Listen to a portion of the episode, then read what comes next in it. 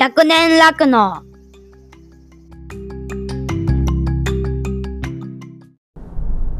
はいどうもお疲れ様です。今日はちょっと、えー牛の飼料高についてで、まあ、特に今現在で言ったら為替の影響をすごい受けているこの飼料高なんですけれどもその為替円安っていうものがそもそも円がジャンクしてしまって、えー円の価値が下がっているのかアメリカが今行っている、えー金利政策金利の引き上げによって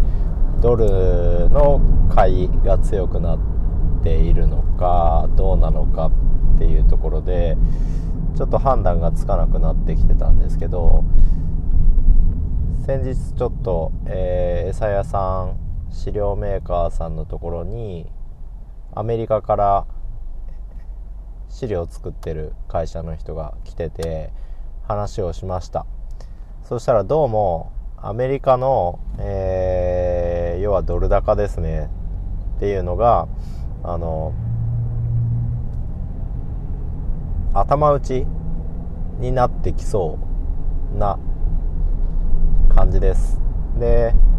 アメリカの物価高に合わせて給料も上がってはいたんですけどどうもその物価高の方がペースがすごい速いらしく国内で、えーアメリカ国内で生活している人だいぶ厳しい状況に追いやられていてでアメリカ国内はもともと貧富の差っていうのがすごい激しい国だったのでやっぱり低所得者低所得者層の人たちがもう完全についてこれない状態になっているみたいです。で、えーまあ、円が下がっているっていうのは、まあ、日本なので話題に上がるんですけどで日本は金利の引き上げはせずにずっと引き上げしないしないっていう風に来てた来てたんですがアメリカを追随するような形でヨーロッパは金利を引き上げてきてたんですね。でそのユーロもあのーアメリカドルに今全然ついていけてない状態でって言ったらアメリカのドルが完全に1人で先走っちゃってる状態が鮮明になってきてる感じです。でさっき言ったアメリカ国内の様子っていうのがだいぶ厳しくなってきているのでこれから年末にかけてクリスマス等々アメリカで言ったらもうビッグイベントがあると思うんですけどその頃にもしかしたらまた金利っていうものを引き締めにかかるんじゃないかなっていうような話が聞けましたので今実際先日その150円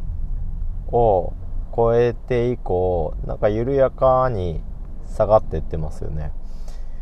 だからこのままのペースでもしかしたら円はまた買い戻されていくんじゃないかなっていうようなちょっと希望的観測かもしれないですけどちょっと希望的観測ができるような話の材料も出てきているような感じがします。なので、えーもう青天井でどこまでも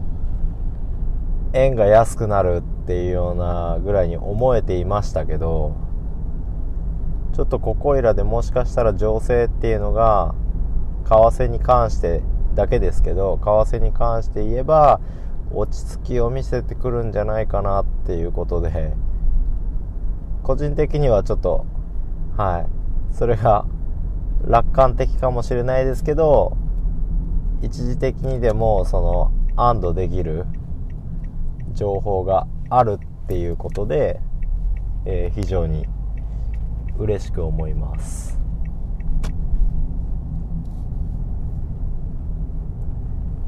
ねもう本当にいい話がなかったのでちょっとしたね可能性の話でもねほんとちょっとした可能性のいい話も出てこなかったんですけど